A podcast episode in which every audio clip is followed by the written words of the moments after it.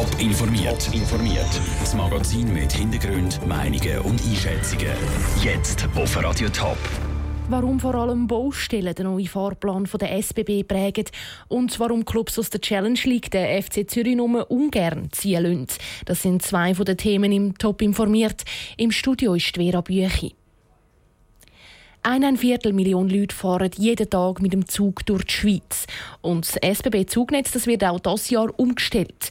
Heute haben die SBB präsentiert, wie sich der Fahrplan auf 2018 soll ändern soll. Die ganz grosse Umstellung gibt es nicht. Das Problem sind vor allem die vielen grossen Baustellen. Andrea Blatter. Baut wird im Sendegebiet zum Beispiel Zefretiken, Bassersdorf oder zwischen St. Gallen und Winkeln. Umgebaut wird dort aber vor allem in der Nacht und am Wochenende. Darum gibt es für Sendegebiet keine grossen Änderungen.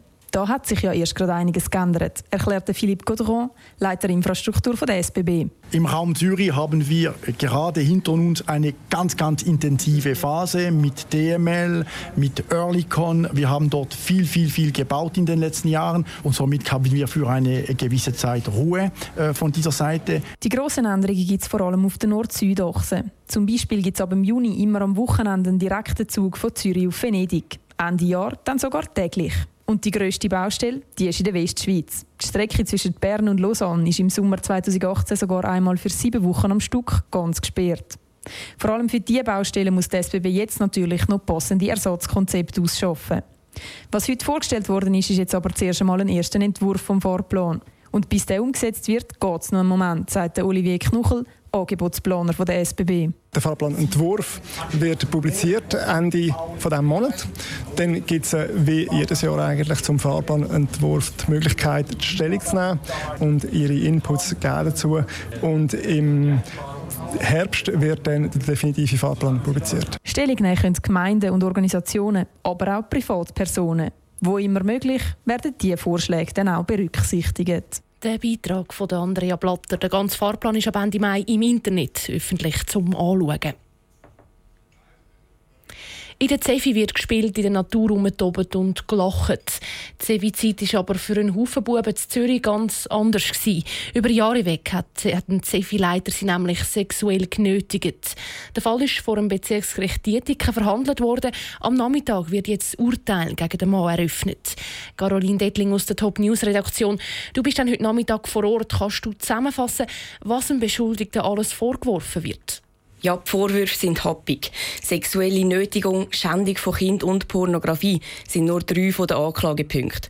Konkret soll der 51-Jährige jahrelang mehrere Buben, die zwischen 8 und 15 Jahre alt sind, sexuell missbraucht haben. Er soll seine Opfer mit Schlafmitteln, Alkohol und Drogen betäubt haben, bevor er mit seinen Taten angefangen hat. Das Ganze soll er dann auch noch gefüttert und gefilmt haben. Äh, mit diesen Videoaufnahmen gibt es ja handfeste Beweise gegen den Anklagten. Ist er geständig? Ja, der Anklagte gibt seine Taten zu. In seinem Schlusswort im Prozess im April hat er sich auch bei den Opfern und der Angehörigen Familie entschuldigt und dabei brüllt. Während seiner jetzigen Haft sei ihm erst aufgefallen, was er diesen Kind eigentlich antun hat. Die Anklagte fordert, dass der Mann 13 Jahre ins Gefängnis kommt. Seine Verteidigung die möchte aber eine deutlich tiefere Strafe. Warum das? Die Verteidigung fordert eine teilbedingte Freiheitsstrafe von drei Jahren. Begründet wird das damit, dass die Untersuchung mangelhaft war und weil mehrere von den Delikten schon verjährt sind. Einig sind sich Anklage und Verteidigung aber bei einem Punkt, nämlich, dass der Mann in eine ambulante Therapie muss. Danke dir, Caroline. Die Urteilseröffnung zum Fall am Bezirksgericht Dietiken ist am Nachmittag um 3 radiotopisch vor Ort und berichtet. Es ist das eingetroffen, was im Vorfeld eigentlich alle erwartet haben. Der FC Zürich ist Meister in der Challenge League und spielt nächste Saison wieder in der obersten Spielklasse.